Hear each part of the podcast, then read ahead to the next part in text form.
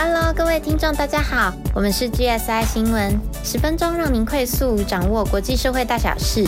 新闻播报结束后两分钟，让我们一起为了台湾祈福。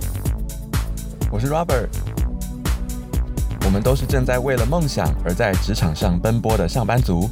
今天新闻是由 Robert、Claire 来共同播报，为您播报十二月十七日到十二月二十三号的新闻要闻。今天为了听众摘要哪些新闻呢？首先是国内外疫情速报，接下来香港进入所谓的爱国者治港时代，还有马来西亚百年洪灾、俄国乌克兰冲突，还有台湾十大要闻回顾的 Part One。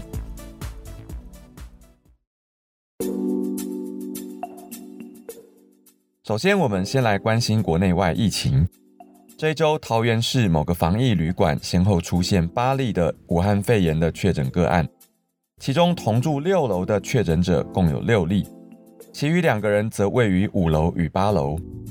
陈时中部长说，同住六楼的六人毋庸置疑是属于同一个群聚事件，目前判定是环境污染导致。至于八楼的确诊者，虽然定序是相同的病毒株，但是和六楼的群聚案的关联性。仍然有待判定。五楼的案例因为病毒量太低，难以定序，因此难以分析。媒体询问是否病毒透过空调传播呢？陈时中部长说，目前判定是环境因素，不能完全排除透过空调传播的可能性。因此，指挥中心已经请感染管制相关医学会进行全台防疫旅馆总体检，并且要求改善空调通风。扩大裁剪后，也没有发现有新增的确诊个案。目前看来，这个群聚并没有再扩散出去。自从十二月十一日出现首例的 Omicron 境外移入个案后，截至十二月二十三日为止，国内共有十六例 Omicron 境外移入的个案，都没有重症，年龄的分布也都偏年轻，十六例只有两例超过五十岁。另外一个关注的就是春节七加七专案，首批七加七专案入境者二十一日起陆续返家进行七天的居家隔离。由于期满必须裁剪，验出有两名确诊者。对于七加七专案能否有效的阻绝春节境外移入的疫情，是可以再观察看看的。至于全球疫情部分，Omicron 几乎席卷全球。英国单日新增确诊破十万，创下历史新高。这一周，法国百分之二十的新病例是由 Omicron 引起的，上周则是百分之十。此外，德国、葡萄牙、瑞典等国当局都收紧了疫情限制，在德国和葡萄牙，聚会人数不得超过十人。韩国、荷兰、德国、爱尔兰等国家近几天都部分或者完全的恢复封城。路透社报道，Omicron 确诊案例。本周初，在美国新增病例仅有百分之一以下，但是现在占比已经达到百分之七十三。二十二日单日新增确诊，美国高达二十七万多人，英国破十万，法国也来到八万多，西班牙六万多，德国、意大利都三四多万。接下来，俄罗斯、土耳其、南非、波兰等都有一两万人，亚洲最严重的是土耳其、越南，都有一万多人。韩国、印度六千多人，马来西亚三千多人，新加坡三百多人，日本两百多人。与此同时，二十二日下午，中国陕西省西安市突然宣布，从二十三日零点起，全西安封闭式管理，将近一千三百万人就地进入封城停机状态。官方宣称，西安市存在隐匿性传播，已经出现一定规模的社区传播，并且出现外溢病例。因此才紧急封城。封城状态下，每户家庭两天只能派一人外出采买物资。巧合的是，同样的场景两年前才上演过，就是二零二零年一月二十三日，武汉宣布封城。两年过去了，世界并没有恢复正常。西安的民众感慨地说：“好像一切都重来的感觉。”好的，疫情部分结束了。接下来第二则，我们来关心香港和马来西亚。十二月十九日，香港立法会选举落幕了，清政府的建制派候选人全部胜出，香港立法会正式步入所谓的爱国者治港时代。据当局论述，所谓的爱国者必须拥护中共统治。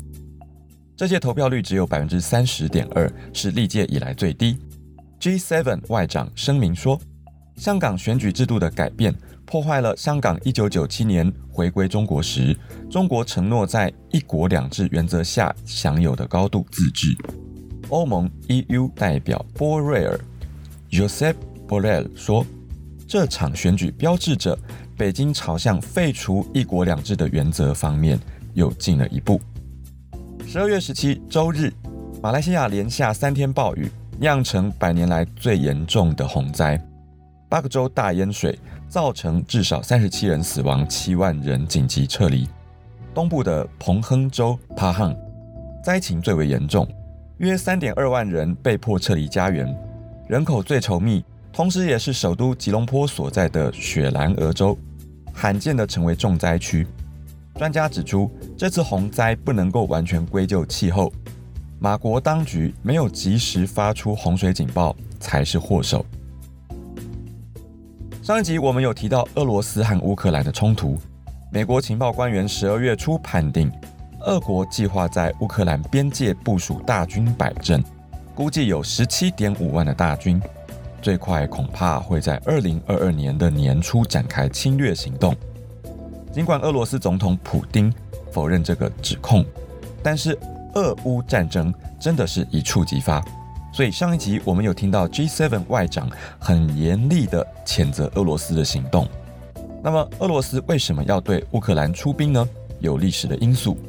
乌克兰数百年来都是俄罗斯帝国的一部分，直到1991年独立后，试图摆脱俄国的帝国阴影，来向西方靠拢。不过亲俄派的乌克兰前总统亚努科维奇 （Viktor Yanukovych）。拒绝与欧盟的协议，企图与俄国建立更密切的关系，引起大规模的抗议。在二零一四年北罢处，亚努科维奇流亡到莫斯科。俄国对此的回应是，并吞乌克兰的领土克里米亚半岛，私下支持分离派来发起对乌克兰东部的叛乱。乌克兰和西方国家指控俄国出兵，并且分发武器给叛乱分子，遭到了俄国的否认。最后，在法国和德国的仲裁下，二零一五年订立的和平协议终止了大规模的战争。但是，俄国、乌克兰之间仍然不时爆发零星的冲突。十二月二十一号，普丁说：“如果西方国家继续采取明显咄咄逼人的立场，我们将采取适当的军事技术性报复措施，对不友好的行为做出坚决的反应。”而我想强调的是，我们有权这样做，我们完全有权采取行动，确保俄罗斯的安全和主权。普京在最近几周持续指控美国以及美国领导的北约军事联盟在俄国边界挑起紧张气氛，但此番言论是他首度暗示可能爆发冲突。俄国表示需要来自西方的承诺，包括承诺不在东欧进行北约军事活动。因为乌克兰与西方联盟日益密切的关系，以及北约可能在乌克兰领土上部署飞弹，威胁到俄国的安全，普丁说：“我们只是直接提出一个问题，就是北约组织不应该再向东扩张。现在下一步就看他们的了，他们应该给我们答案。”普丁还说：“我们需要重取具有法律约束力的保证。”你我都非常了解美国，他们也不能被信任，没有法律保证，因为美国很容易退出所有国际条约。这些条约由于某种原因对他们没有吸引力。普丁一再强调，他没有密谋要进犯乌克兰。北约则表示，在明年初会与莫斯科当局进行有意义的讨论。尽管乌克兰总统此时非常心急。二十一号对北约不愿意让乌克兰加入联盟的速度感到非常失望。不过，俄罗斯已经明确表示，任何促使乌克兰加入北约的举动都将踩到莫斯科的红线。然而，二十三日似乎出现转机。普京表示，俄国希望避免与乌克兰和西方国家爆发冲突。年度记者会上，他说：“这不是我们偏好的选择，我们不希望如此。”普丁说，俄罗斯本月给美国的安全建议已获得大致正面的回应，相关谈判二零二二年初将在日内瓦展开。他说：“我希望情势能顺着这条道路发展。”哇塞，真的很感谢神！之后西方的回应以及后续发展，我们会继续为听众追踪报道的。好的，我们新闻播报到此。二零二一年即将结尾了，接下来几集，我们节目制作群为听众们精心整理出本年度的重要新闻回顾。希望我们边回顾那些感谢的人事物，也丢掉埋葬那些过去造成问题和痛苦、阻碍我们成长的事物，以崭新的模样和状态迎接二零二二年吧。本年度台湾要闻回顾 Top One。票选的结果是台湾疫情控制得宜，感谢中央流行疫情指挥中心在一线的医护人员以及官员的努力。虽然经历诺富特饭店群聚案、万华群聚，一直到台北几乎要封城，再加上最近的桃园防疫旅馆群聚，因为有全台湾共同的努力，成功拦阻 Delta 大军入境台湾。七八月份警戒层级升高时，很多行业都受到冲击，但我们全体仍然努力遵守指挥中心宣布的防疫措施。因此，相较于其他国家，台湾整体受到疫情影响比较小。各行各业现在慢慢复苏当中，甚至有些半导体等行业因为疫情的关系，在全球影响力更加提升。我们之后也会回顾详细内容。相信听众们听了会更加感同身受。台湾要闻回顾 Top Two，各国捐赠台湾疫苗以及民间企业代表如红海、台积电等帮忙催促疫苗，让我们可以更快速的取得疫苗。到十二月初，我们第一季覆盖率达七十九趴，第二季也将近六十七趴。台湾要闻回顾 Top Three。今年奥运赛场上，台湾选手的亮眼表现。东京奥运上，台湾夺得奥运奖牌数，在世界各国排名第三十四名，共夺得十二面奥运奖牌，分别是二金四银六铜，两面金牌，四面银牌，六面铜牌。这是从一九八四年洛杉矶夏季奥运开始后，获得最多奖牌的一届奥运赛事。好的。我们先公布到这，下一集我们再陆续发表。听众们心目中的十大新闻排行榜是什么呢？欢迎写信来告诉我们哦。上一次真的有听众猜出可尔撰写哪一则新闻耶？主办单位这边已经准备好礼物，礼物正在路上喽。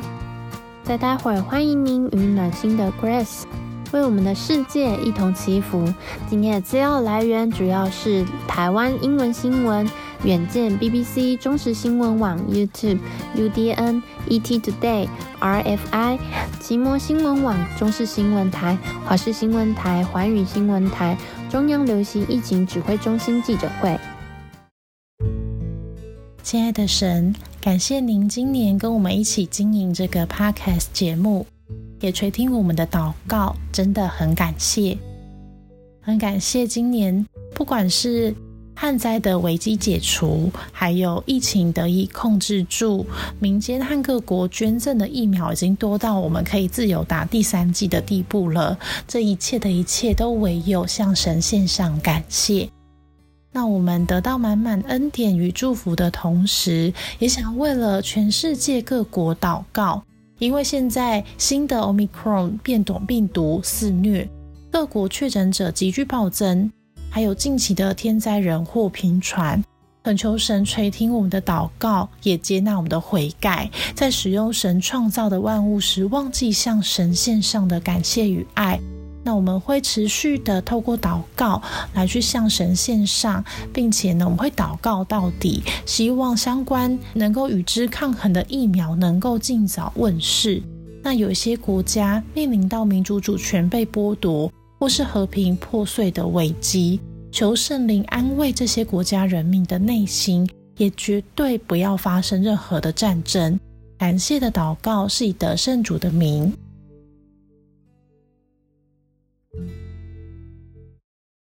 如果你喜欢这节目，欢迎 YouTube 观众按赞、订阅、开启小铃铛；Apple Podcasts 观众到我们新闻懒人包职场聊天室五星评价，并且留言给我们鼓励哦。